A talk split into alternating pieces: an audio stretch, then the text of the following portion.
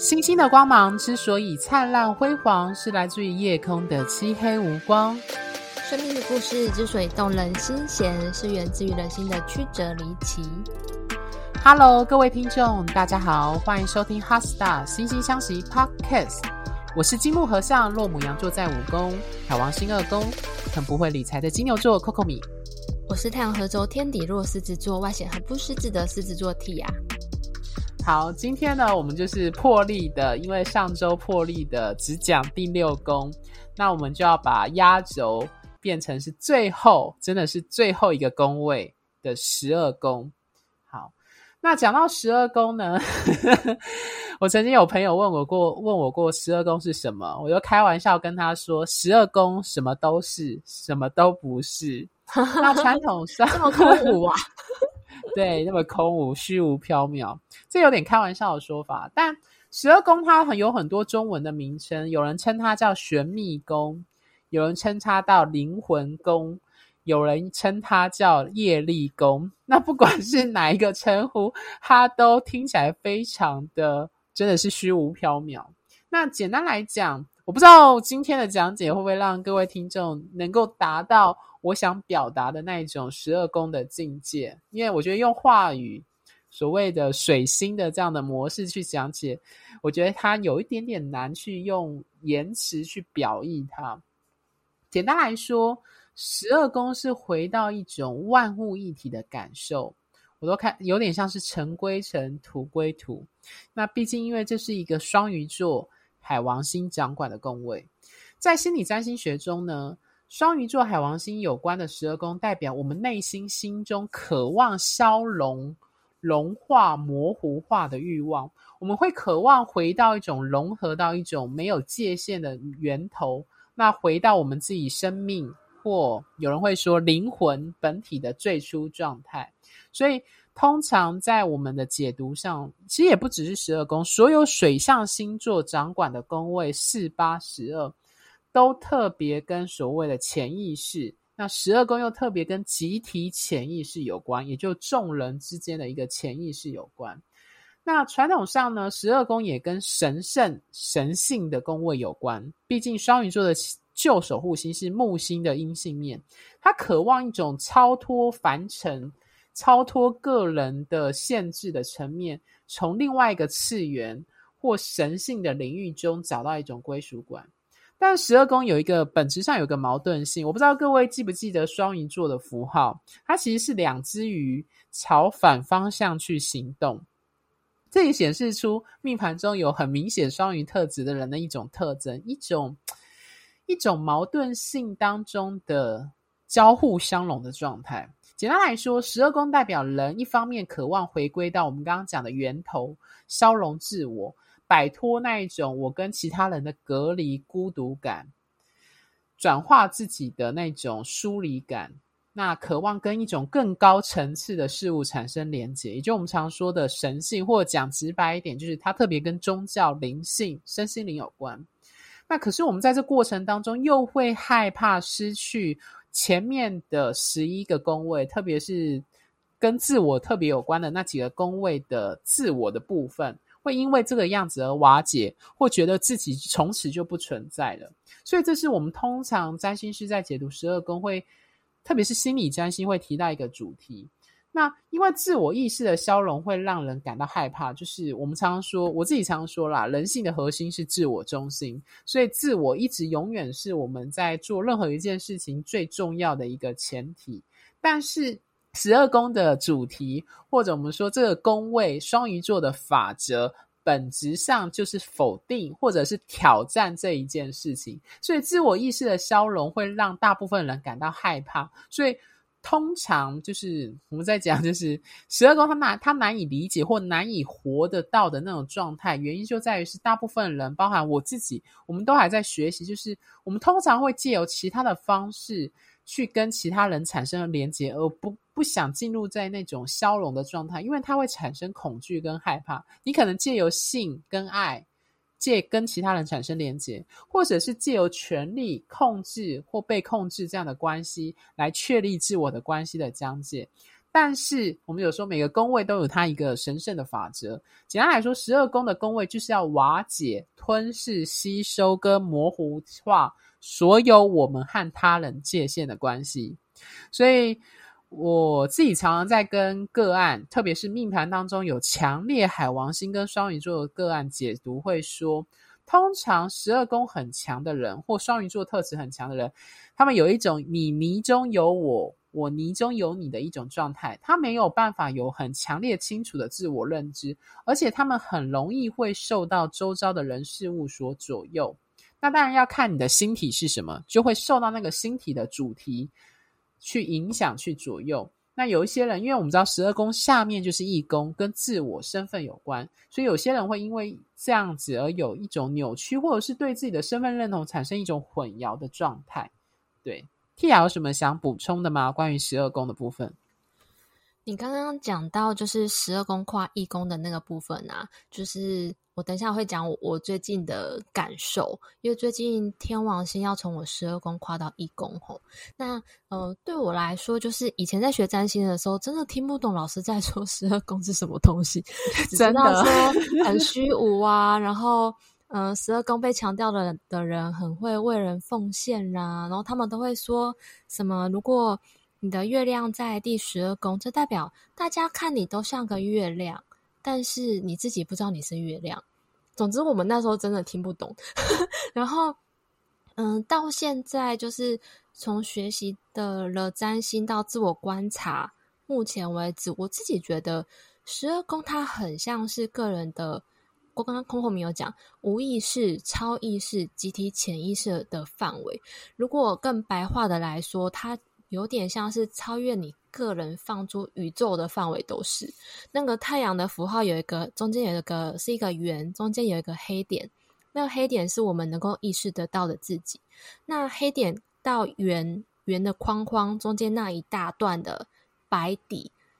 就是很多我们没有办法意识到的自己。那很多就会是十二宫的范畴，像是我们的祖先、前世、我们灵魂，然后灵性的部分，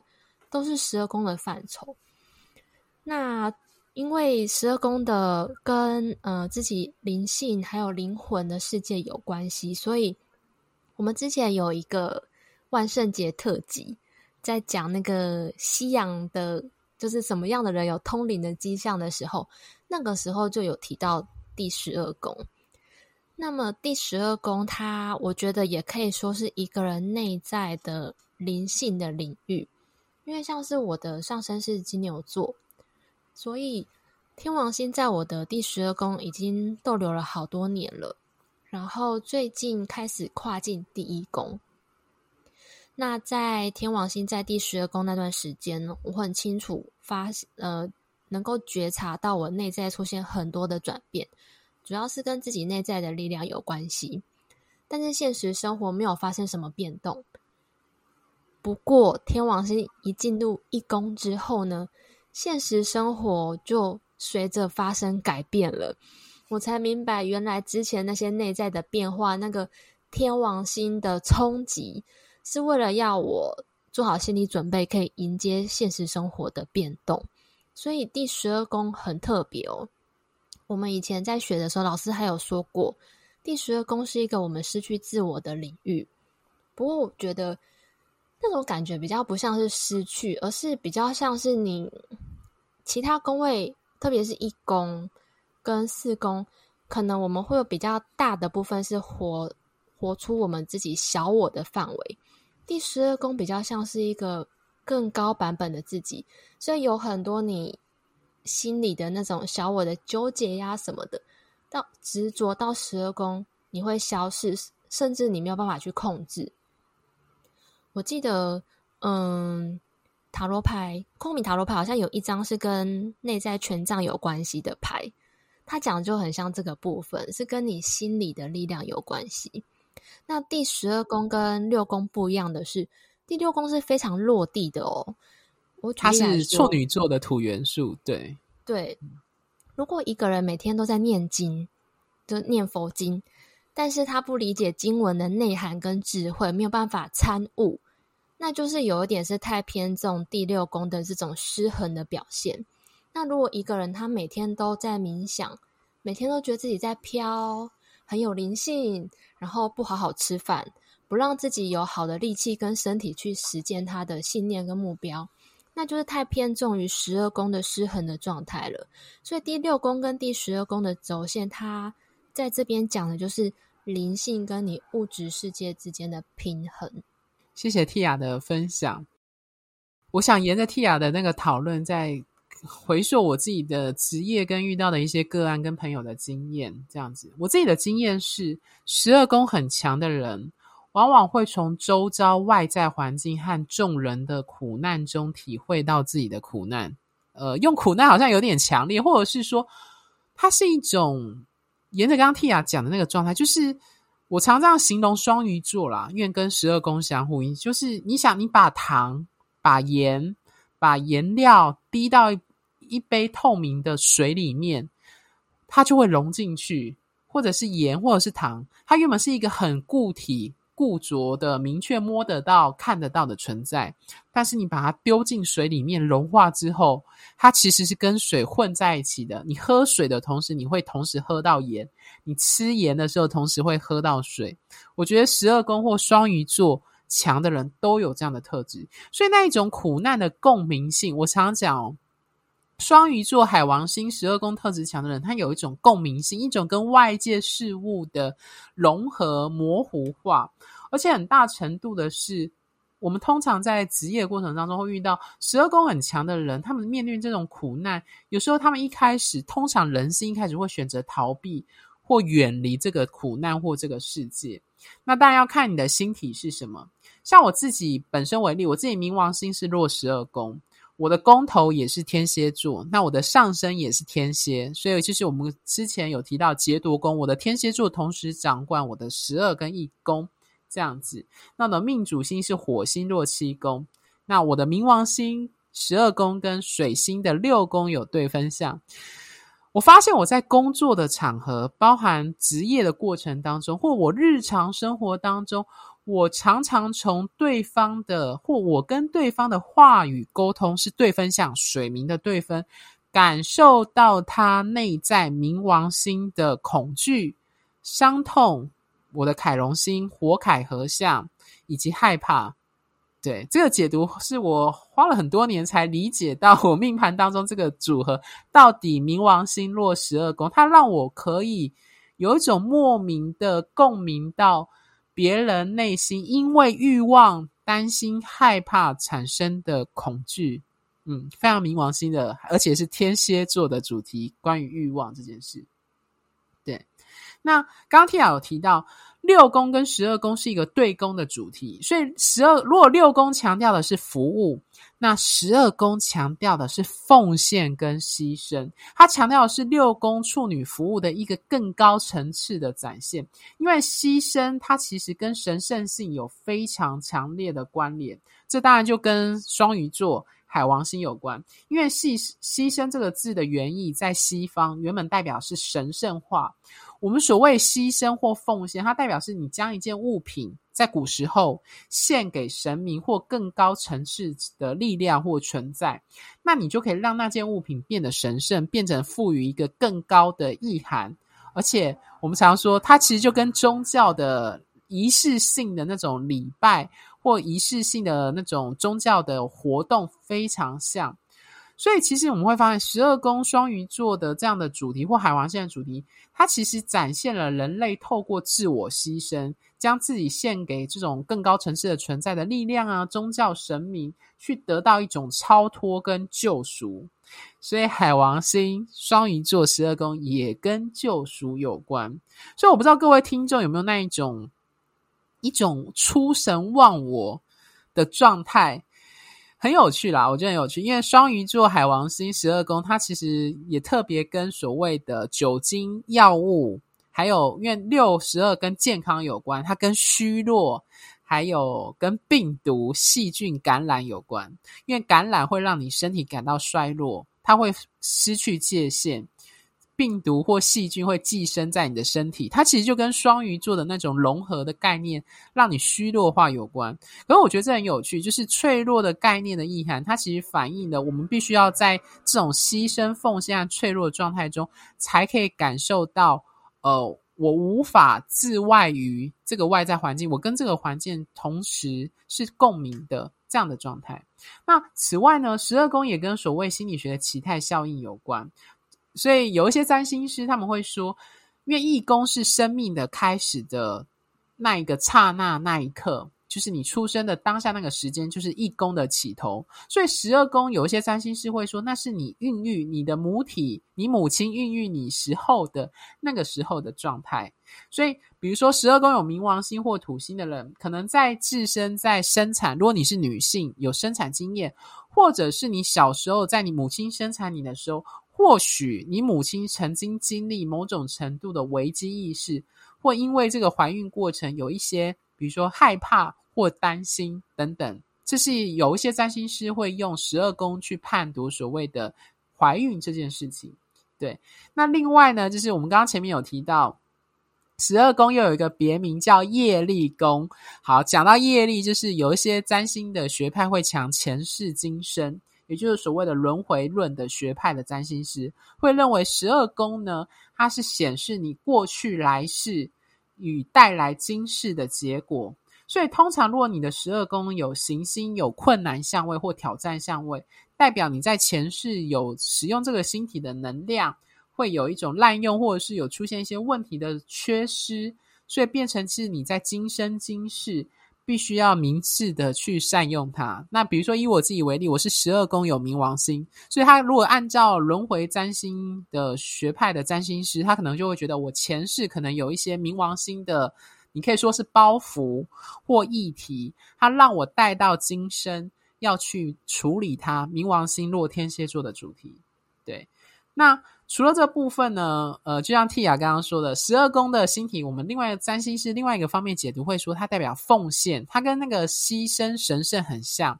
代表十二宫的星体是你要奉献出来给这个社会，奉献给这整个全世界的一个概念。对，那另外就是我们刚我们有说嘛，七宫代表公开的敌人，十二宫则是代表秘密的敌人和幕后隐藏的活动，或是 Tia 常讲的。它跟潜意识、集体无意识这种有关系。那通常十二宫的星体，我们占星师也会观察到，当事人没有自觉，但是他人会看得到这样的状态。那在场域上来说呢，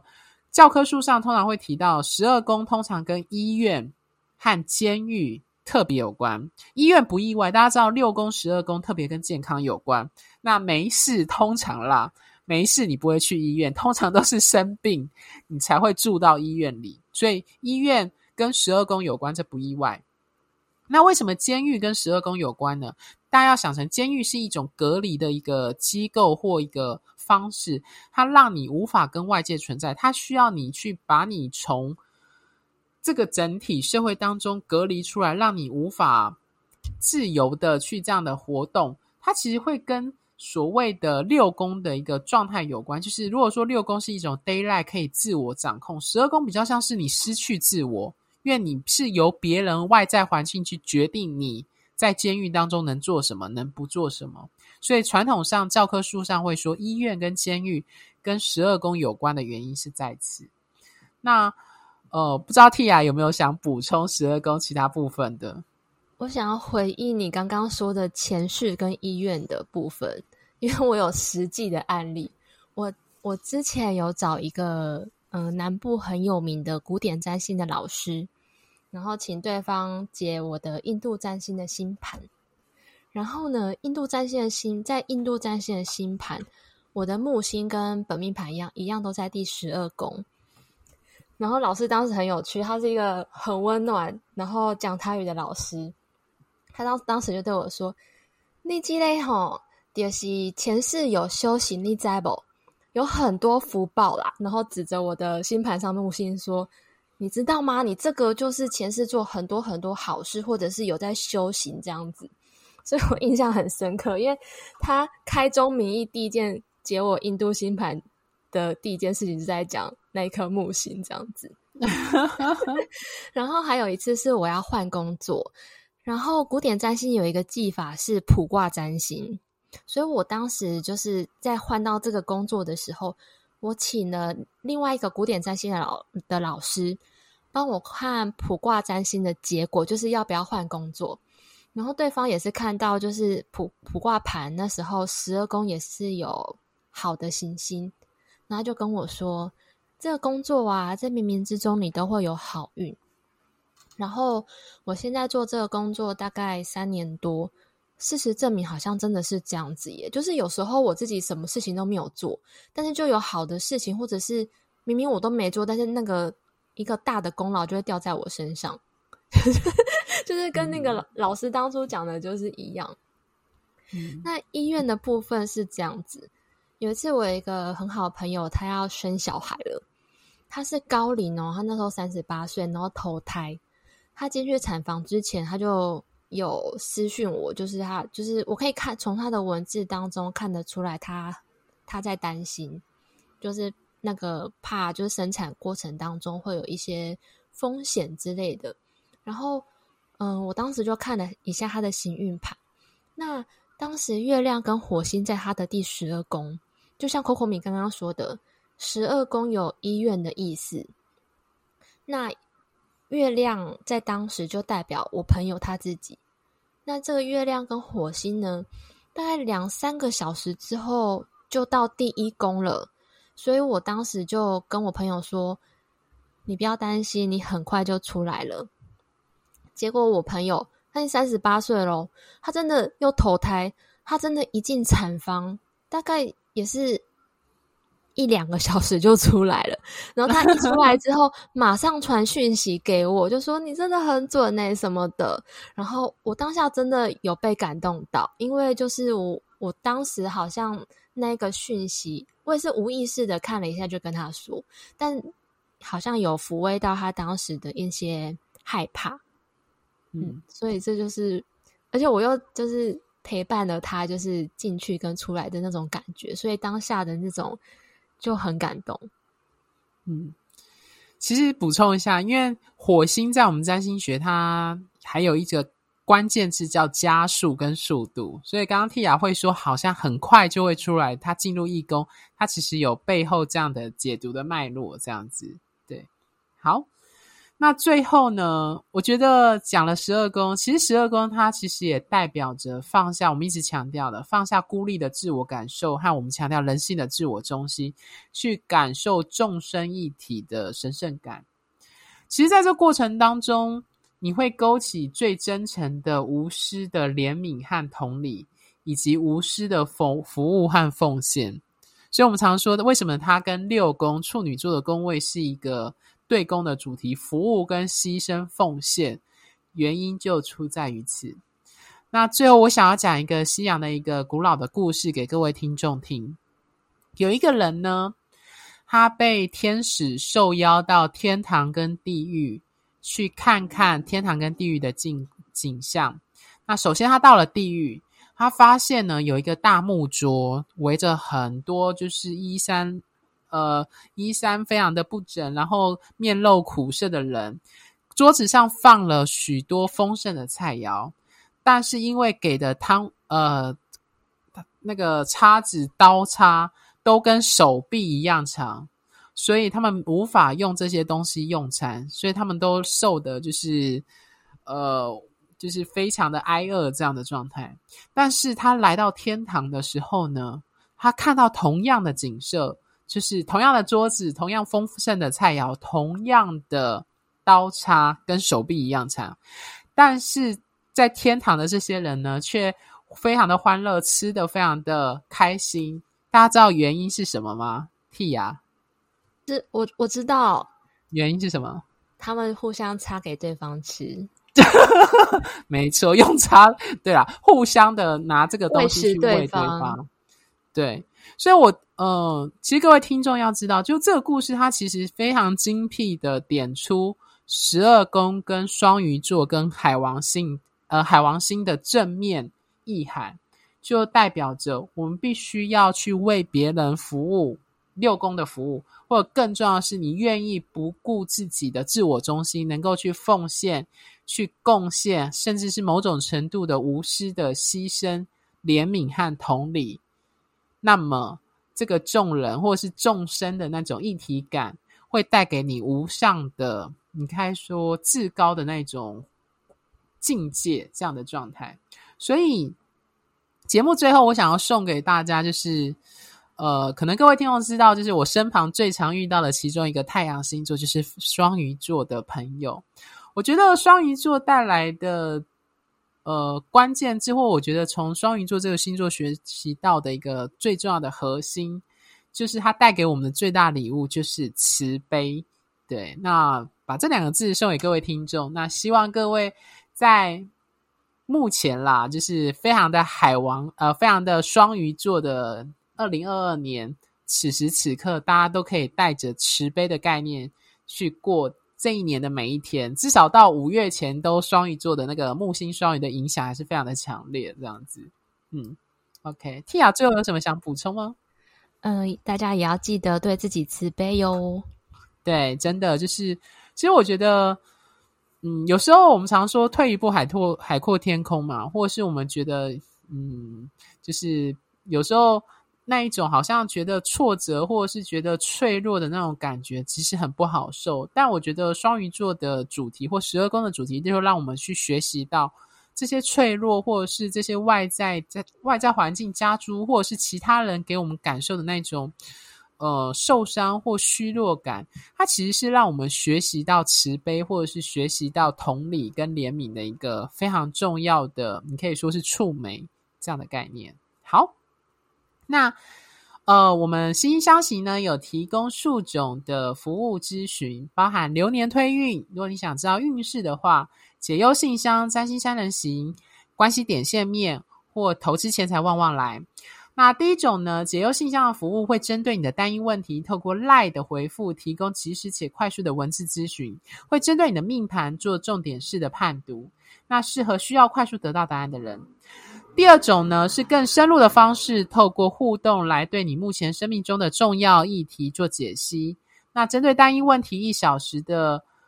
呃二对一语音讲解，适合面临人生难关、需要深入厘清困境原因、找到生命出口的的人。那关于 LINE 的咨询呢，单一问题优惠方案是一千元。那有需要的听众可以先追踪我们 LINE Office 的账号，ID 为小老鼠 QCD 六零五零 T。那也可以在我们节目下方的介绍里找到 ID。那占星三人行的单一问题一小时优惠价格是四千。那当然我们一样也还有提供个人占星命盘以及人际关系专业合盘的深入解析。那适合想要自我认识、自我成长的人，那欢迎有需要的听众跟我们联系。那第三种所谓的人际关系的点线面呢，是呃。有一些听众，他可能还没有要到所谓的专业关系合盘，因为他要花比较多的钱，而且他的解盘的技巧跟深度花的时间讲解时间也更长。那如果你想要针对某一个聚焦快速的人际上的问题，不论是家庭、父母、朋友，还有爱情伴侣的暧昧对象，想要理解他的想法或他的人格的一些特征或特质的话，那欢迎用这个方案。对，那另外一个就是。Tia 很擅长的独门绝活就是二八宫的投资钱财旺旺来。如果你对于就是金钱使用金钱的价值观或投资特别有兴趣的话，就欢迎使用这个方案。